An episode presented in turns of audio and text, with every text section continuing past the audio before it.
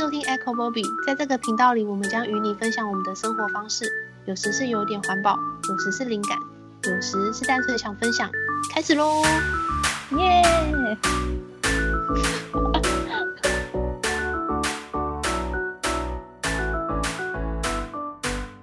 我是阿荒，你好吗？我是丸子，你好吗？我是小玉，你好吗？好哦，今天要来讲一下众筹是什么。其实众筹是群众募资 （crowdfunding） 的缩写，然后简单来说就是个人或是小企业透过网络向大家号召募资的一种方式。嗯，对。然后众筹有两种，一种是回馈式的，就是像我们台湾常见的泽泽或是 Flying V，就是你给他钱，然后你就会得到相对应的产品跟服务。另外一种就是类似捐款，可能不会实际上拿到什么商品或是回馈这样。我我有看到，好像一开 始是二零零一年的时候，有一个叫什么 Artist Share，好像就是从那里开始有比较像是真正众筹的雏形。好像一开始都是艺术家或音乐家想要出自己的专辑、出自己的画，就开始募资，然后到后来就变成各种创意都可以募资。有有些你要尝试募资发行你的吉他专辑吗？不用，我弹的很烂，不能录音。怎么？其实怎样？我觉得其实还可以啊。对啊，很有感情哎。因因为其实我有看到别人在就是 Podcaster 在募资下一个比较好的麦克风。嗯、所以你也可以募资 下一个更厉害的吉他，吉他，然后可能 就是有赞助你的就可以获得你自弹自唱一首。真的真的会有人愿意这样？他们为什么不听 CD 就好？其实会，因因为会耶，我也觉得。对啊，因为其实我看，就有看到很多不同方式的回馈，增加参与感的回馈啊，或是温馨感动、有价值感、成就感的回馈。哦，有独立性、特殊性这样，我的粉丝应该只有你们两个。这样你就发现 有两个人赞助你，谢谢。所以你们两个都没有参与过那种集资的平台活动，我是我买过一次。咦，你买什么？我算是被推荐的吧，就是 FB 都会跑那种广告。然后我朋友就看到一个卖那个宠物玩具的，他就推荐给我。那朋友既然推荐给我，我就买啊。我以前也没买过，但是他一说我就好买。然后它是一个会自己动的球，然后它广告也是做的好像很厉害一样，就是宠物就会去追那一颗球啊。但实际上买到之后，我是觉得我的猫对它没兴趣啦，因为它没有没有互动感吗？对啊，我对应该就是没有互动感。它就是一颗球球，然后可能前后左右自 己随机的滚。所以它如果滚到比较低的地方，就卡在那了，猫也不会没有兴趣再去理它。我觉得就是没有了解宠物的特性吧，而且我买的经验也没有很好。我觉得就是要提醒听众，如果想要试试看众筹的话，我觉得最重要的是去查卖家的身份，诶因为我买的时候啊，在众筹平台上面是写卖家是来自澳洲，嗯嗯，但是我实际点进去看，那时候我已经买了，他引导到他们的官网的时候又是另一个国家，我就觉得有种被骗。对，因为我那时候大概是夏天的时候订，然后我一直到冬天才收到，而且我寄信问他们进度，我没有收到他们回信。其他人好可能有收到的人就跟大家分享，他们都是罐头回信。没有提供售后服务这一块啊？没有，我觉得没有。所以我会建议大家就是要看清楚募资的人的资讯，因为募资一旦成功，你的钱就出去了，然后他接下来只是你要他会提供他的日程嘛，但是那都是没有保障的。对，因为因为我有稍微查一下，就是、嗯、他就说，就是如果提案者跟那个捐赠者中间有纠纷的话，好像那个平台也不会怎样。对啊。我之前有看过那个集资就是失败的案例，他那个是环保杯，他算是有拿到还蛮多那个募资金的，只是他最后被人家爆料说他就是找了就是 A 厂商做的那个样品嘛，就是那个杯子的形状，哦，先做个样品出来嘛，要做那个模开模具，对，开模，对对对对，对，然后他把那个拿去找 B 厂商，他们可以用更低的成本帮他生产那个杯子，用那个模具，这感觉很没道德哎，到底在干嘛？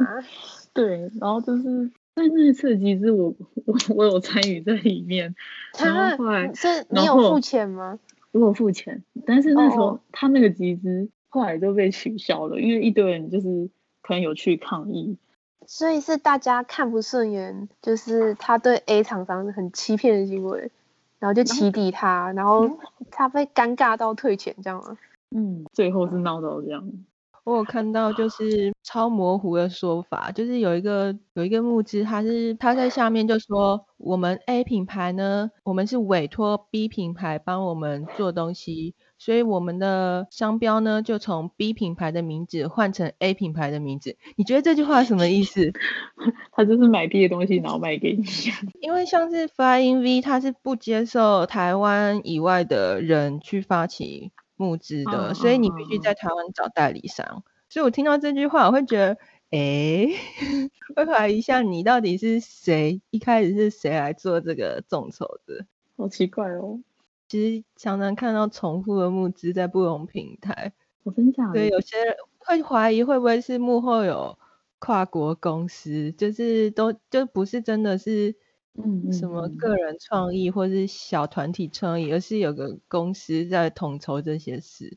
因为阿芳是不是有说过？哦，对啊，因为之前你就会觉得很有趣，然后跟做设计的朋友讨论，很多都是本身就有个团队在弄，所以他们比较有资本。嗯、对啊，对他们就比较有资，像他们可能因为你要提案的时候，你就要有影片跟文案，你就可以看到影片跟文案当中，他们其实。整个作品都已经做出来了，就代表他们其实不需要拿到那一笔物资的钱，就可以先把样品做好。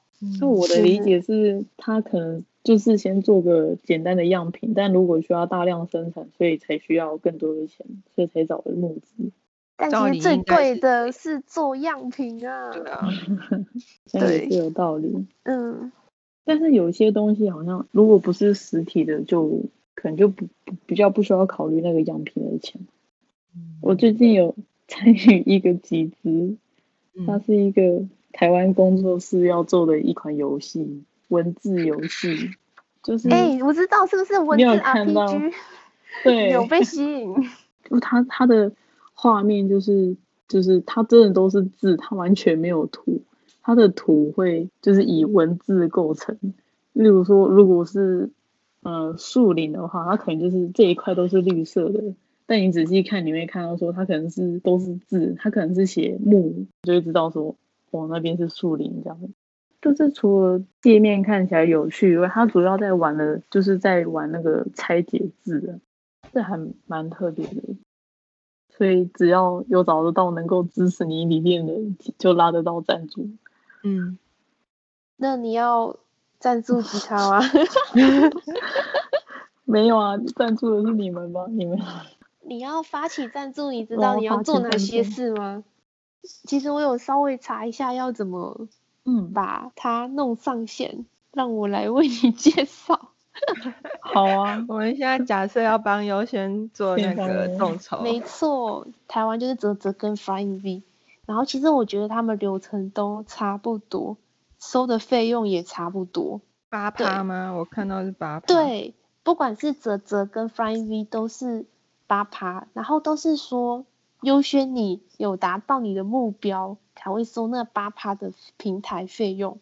就是假设你想要花一百万买一下一个吉他，然后你真的募到一百万的话，泽泽跟 Flying V 才会收那八趴的达成目标费。但是如果你只募到两百块的话，就是你没有达成目标，可只有我跟小玉，你就不会被收到任何的平台费用。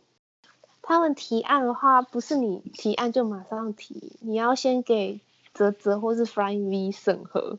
然后，呃，募资期的长短的话，啧啧没有硬性规定，他就说三五到四十五天就可以了。然后 Flying V 的话比较硬性吧。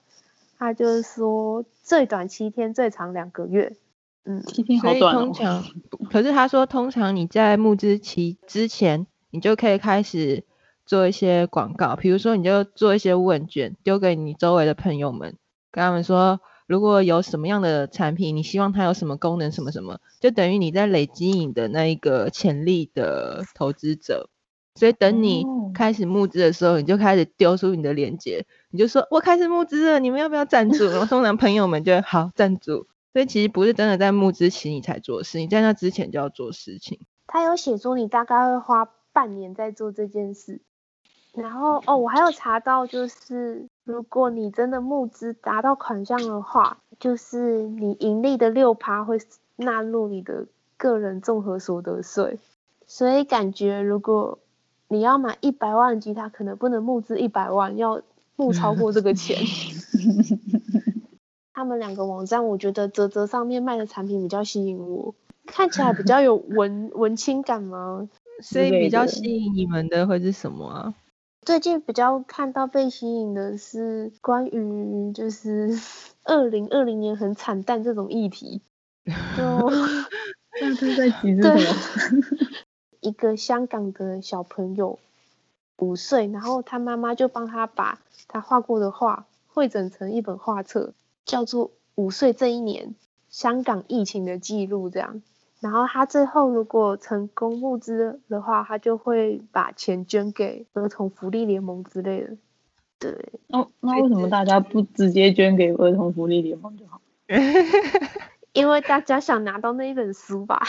哦，因为增加那些本来不会做这件事的人去做这件事。啊对，像是我平常可能比较没有那么会捐款，这也是一种包装诶，就是说，假设你要完成的事情没有那么热门，嗯、就比较冷门。比如说你想要完成是一种环保议题，可是不会有那么多人去做这件事，所以你在包装的时候，你就要包装的让消费者得到的东西是，呃，即使是不关心环保的人，他也会想要的东西。嗯，确实。这样比就是慢慢等人家，呃，就是被动，就是捐钱还要、嗯、还要有效益啊。我有看到那些类似丸子讲过的那种，他不是讲过布卫生棉吗？我有看到布的尿布，嗯、我还有看到那个环保的牙线棒，就是它只要替换牙线的部分，其他地方就可以一直重复用。我觉得这一类型啊，就是那种。你本来就是一般平常会消耗的东西，就是无可避免但又一定要用的。比起那种回收再制造会更吸引我。诶，回收再制造就是像是什么捡宝特瓶就做成鞋子啊或者什么的，那个我就还好。就是我不会为了为了因为它是回收再制作而特地又再去买那个东西。大家有买过怎样的众筹可以跟我们分享？耶耶。Ha ha ha ha!